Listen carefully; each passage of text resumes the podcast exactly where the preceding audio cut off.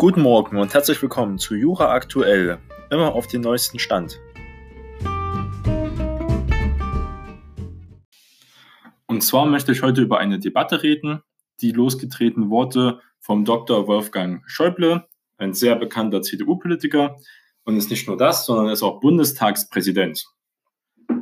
Und zwar äh, geht es um seine Aussage, dass Schutz des menschlichen Lebens wird, werde nicht absolut gewährt, eine Debatte ausgelöst. Er erntete dafür viel Kritik, aber auch Zuspruch. Aus juristischer Perspektive überrascht die öffentliche Aufmerksamkeit für seine Aussage, denn eigentlich handelt es sich um eine Selbstverständlichkeit. Wir kennen das ja auch vom Strafrecht. Das Leben ist nicht abwägungsfest. Und da geht es im zum Beispiel jetzt nochmal mit Corona natürlich auch zu tun. Ähm, das wäre zum Beispiel, wenn man einen Patienten hat, einen älteren Patienten, der hat wenig Aussichten, dass er diese Operation überlebt und einen jüngeren, der auch momentan im Sterben liegt, aber durch zum Beispiel den Organ des älteren Patienten äh, gerettet werden kann. Der Arzt fragt nicht nach, sondern entscheidet einfach, weil vielleicht der ältere Person gar nicht mehr ansprechbar ist und entnimmt ihn, ohne dass er dafür jetzt auch eine Organspende auslöst oder irgendwas hat, entnimmt ihn einfach das Organ, um den jüngeren oder den Menschen mit mehr Erfolgsaussichten zu retten. Das ist also nicht möglich. Das sagt man, sieht man sich immer darauf, dass das Leben halt nicht abwägungsfest ist und dass es halt nicht in diesen Bereich kommt. Und damit müssen wir darüber mal reden. Jede Lockerungsmaßnahme ist das Ergebnis einer Abwägung, aber nicht zwischen absolut geschützten Rechtsgütern, sondern von Lebensrisiken bezüglich der Corona-Krise. Es geht also um die Frage, was wollen wir an Lockerung erlauben, auch wenn es lebensgefährlich ist. Da gab es auch schon mehrere Klagen. In Bayern besonders hat auch ein älterer Herr geklagt äh, vor ein paar Wochen, dass die bestimmte Lockerungsmaßnahmen zurückgenommen werden, weil sie halt für ihn auch äh, lebensgefährlich sind. Hat das damals aber das Bayerische Gericht abgelehnt. Und da kann man nur sagen, es gibt halt kein absoluter Lebensschutz im deutschen Verfassungsrecht. Und äh, vor jeder Abwägung äh, sicher ist allein die Menschenwürde natürlich. Artikel 1 Absatz 1 Grundgesetz. Und zwar äh, stehen das menschliche Leben und die Menschenwürde in einem bedeutsamen Zusammenhang, da das Leben gewissermaßen die Grundlage jedes anderen Rechtsgut und so auch der Menschenwürde ist. Daher hat das Leben Teil am unverbrüchlichen Schutz der Menschenwürde. Dennoch macht auch dies das Leben nicht abwägungsfest. Vielmehr bleibt es dabei, dass selbst das Leben einer Abwägung mit anderen Rechtsgütern unterworfen ist. Dabei ist klar, dass die hohe Bedeutung, die das Leben für das Individuum als Grundlage seines Seins hat, dazu führt, dass es in aller Regel in Abwägung zu seinen Gunsten entscheidet. Es gibt aber auch andere Fälle. Zu denken ist nur an eine Notwehrkonstellation, wie vorhin auch beschrieben. Also das ist halt wirklich die Frage, das Leben zählt als solches nicht weniger als andere Freiheitsrechte, sollte man auf jeden Fall auch feststellen. Anders kann es sich aber dadurch verhalten, wenn nicht der Rang der jeweiligen Interessen und deren Verhältnis untereinander auf dem Prüfstand stehen, sondern bloße Risiken für die jeweiligen Gütern äh, darlegt. Dies zeigt sich ganz deutlich anhand der derzeitigen Debatten und die Verhältnismäßigkeit einzelner Infektionsschutzmaßnahmen, wenn etwa gefragt wird, ob Kitas und Geschäfte wieder öffnen dürfen oder die Zahl der zulässigen Kontaktpersonen erhöht wird, so wägen wir gerade nicht Leben und Gesundheit mit sonstigen Interessen, wie zum Beispiel der Freizügigkeit und der Berufsfreiheit ab. Das ist halt die Frage. Wir sagen also nicht, das Leben zählt als solches weniger als andere Freiheitsrechte. Was wir vielmehr sagen ist, wir wägen ein spezifisches Risiko das ist immer die Abwägung, was die Gerichte momentan auch bei vielen Entscheidungen machen, äh, auf Corona bezogen, für das menschliche Leben gegen Eingriffe in andere Rechtsgüter ab. Das ist dem Grunde nach übrigens auch bei der Trigage-Konstellation so.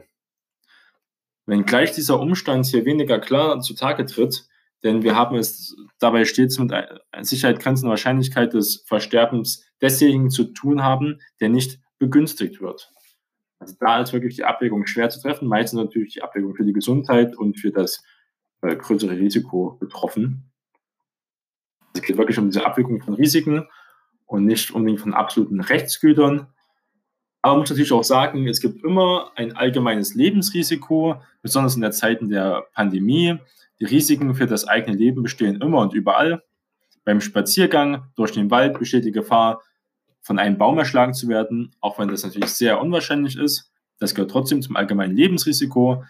Dennoch lässt der Staat nicht sämtliche Bäume fällen. Lebensgefahren gehen im Übrigen nicht bloß von Naturereignissen aus. Ein gutes Beispiel hierfür ist der Straßenverkehr, der jedes Jahr eine Vielzahl von Opfern fordert. Trotzdem wird Auto gefahren, trotzdem ist Autofahren erlaubt und wird sogar mehr oder weniger begünstigt in manchen Fällen. Gleichwohl hat sich die Gesellschaft angesichts der Vorzüge des Straßenverkehrs dafür entschieden, diese Gefahren prinzipiell hinzunehmen. Ja. Auch wieder eine Abwägung. Ein absoluter Lebensschutz besteht also auch nicht in Bezug auf das Verhalten anderer. Im Gegenteil, stets kommt es auf die bereits beschriebene Risikobewertung an, die die Konturen dessen umreißt, was unserer Gesellschaft als akzeptables Lebensrisiko gilt. Innerhalb dieser Grenze ist der Einzelne prinzipiell allein für den Schutz seiner Güter verantwortlich.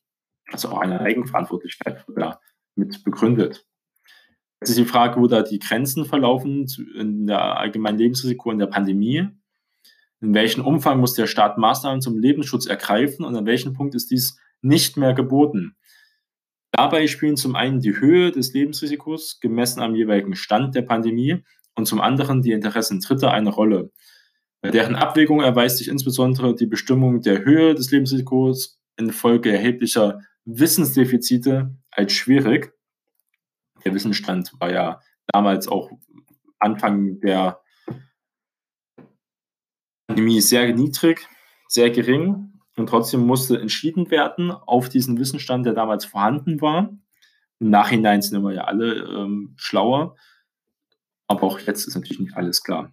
Zudem ist zu beachten, dass das menschliche Leben zwar einen Höchstwert unserer Rechtsordnung ausmacht, andere Freiheitsrechte aber ihrerseits ein relevantes Gewicht aufweisen.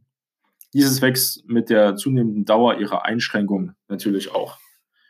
Das haben wir auch gesehen, dass zum Beispiel am Anfang eigentlich rigoros Artikel 8 grundsätzlich fast ausgesetzt war, faktisch. Und zwar die äh, Versammlungsfreiheit war nicht mehr möglich, wurden sogar Versammlungen von zwei Leuten abgesagt, die Mundschutz hatten, die Abstand hatten, nur auch als Zeichen vom Gericht zu setzen. Ab wieder Abschränkung, Abwägung vom Leben, der Gesundheit zur Allgemeinheit, zu den Freiheitsrechten, in dem Fall Versammlungsfreiheit sieht man mal jetzt ja, dass ja Versammlungen, äh, sogar extrem große Versammlungen jetzt möglich geworden sind und auch vom Gericht nicht mehr groß sanktioniert werden.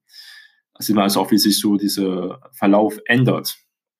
Weil man merkt, umso länger man natürlich so ein wichtiges elementares Grundrecht auch einschränkt, wie zum Beispiel die Versammlungsfreiheit, ähm, dass sich das auf Dauer eigentlich nicht rechtfertigen lässt. Auch nicht äh, mit dem Risiko äh, Lebensverlustes unbedingt.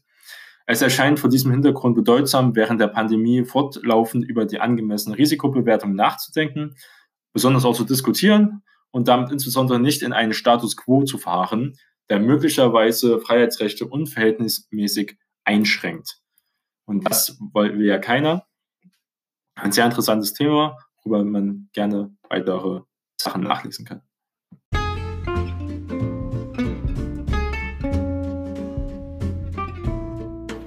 Starten Sie erfolgreich in Ihren Tag. Ihr Jonas Neubert.